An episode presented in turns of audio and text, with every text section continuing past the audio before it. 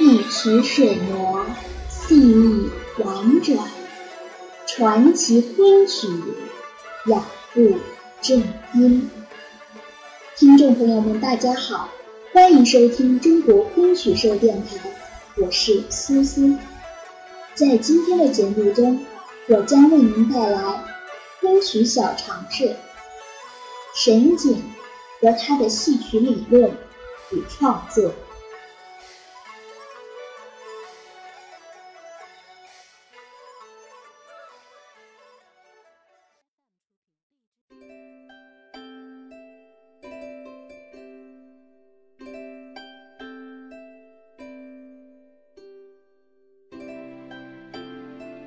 沈璟，字伯英，号明安。吴江人，出生于官僚家庭。二十二岁中进士，曾做过兵部主事、员外郎、光禄寺丞等官职。三十六岁时，因仕途挫折辞官归乡。三十七岁时，自号慈隐生。沈璟比汤显祖大三岁。生活道路亦与汤显祖有相似之处。他年幼时即聪明过人，有神童之称。辞官后便在家乡埋头于戏曲创作及理论研究达二十年之久。而当时的吴中又是戏曲创作与演出活动的活跃地区，沈景陶醉。并融入其中，不知疲倦。此间，他对南曲音律做了全面系统的研究，编著了《南曲全谱》《唱曲当支》《南词韵选》《北词韵选》《古今南北词林变体》等著作，为戏曲理论创作和表演的发展提升。做出了积极的贡献，尤其是《南曲全谱》建立了一整套南戏传奇的曲牌格律体系，为表演和创作提供了一种严谨的范围。沈璟强调，创作演唱必须要格律一腔，其观点。主要表现在他的二郎神套曲中，如《二郎神》何元朗一言而起词中宝藏，道欲度心声休走样，名为乐谱，须教格律音腔，宁使时人不见赏，不使人挠头裂腮，修不得才长。越有才，越当着意真良。前腔用律诗句法当审详，不可私混词场。不仅如此，他还进一步提出：宁协律而不公，读之不成句，而欧之使邪，是为众之之巧。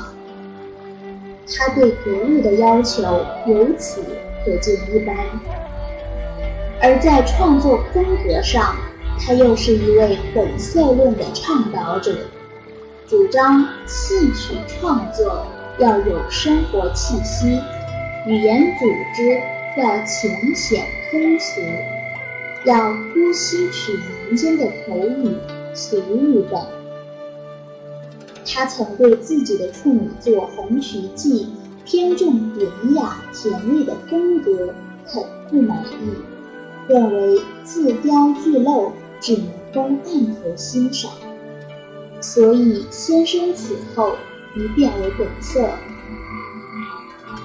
可见沈璟的创作绝大部分皆充满浓郁的生活气息。这也给当时南曲的甜谧典雅之风脱离舞台、脱离群众的案头作品浇了一盆冷水，并为浮华萎靡的舞台注入了一股清新之气。沈景的理论主张与创作风格，尽管与吴江诸多曲家的观点不完全一致，但还是得到了广泛的响应和共鸣。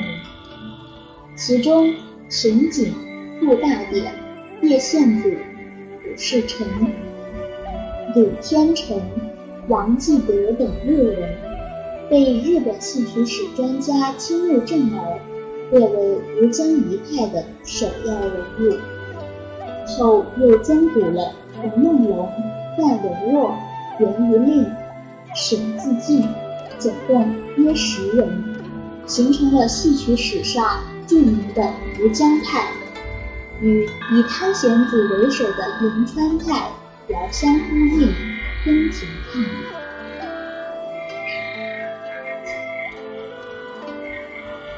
沈景一生所作传奇约十七种，合称是乐坛传奇，其中有《义侠记》《苗剑记》《国相记》等。其中的《义侠记》主要写武松的故事，影响较大，至今仍有许多折子戏流传于戏曲舞台。沈景为人讲究忠孝节义，在朋友亲人间被称为“”，这可能也是他如此喜爱武松。并创作《义侠记》的原因之一。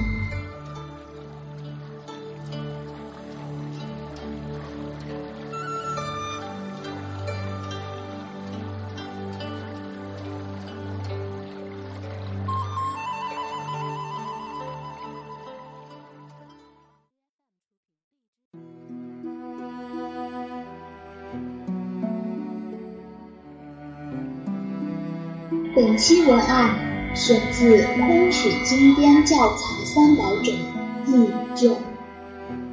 更多精彩内容，请关注中国昆曲社微信公众账号，输入“昆曲社”的全拼，就可以订阅有声有色、赏心悦目的大雅昆曲周刊。感谢您的支持，我们下期再见。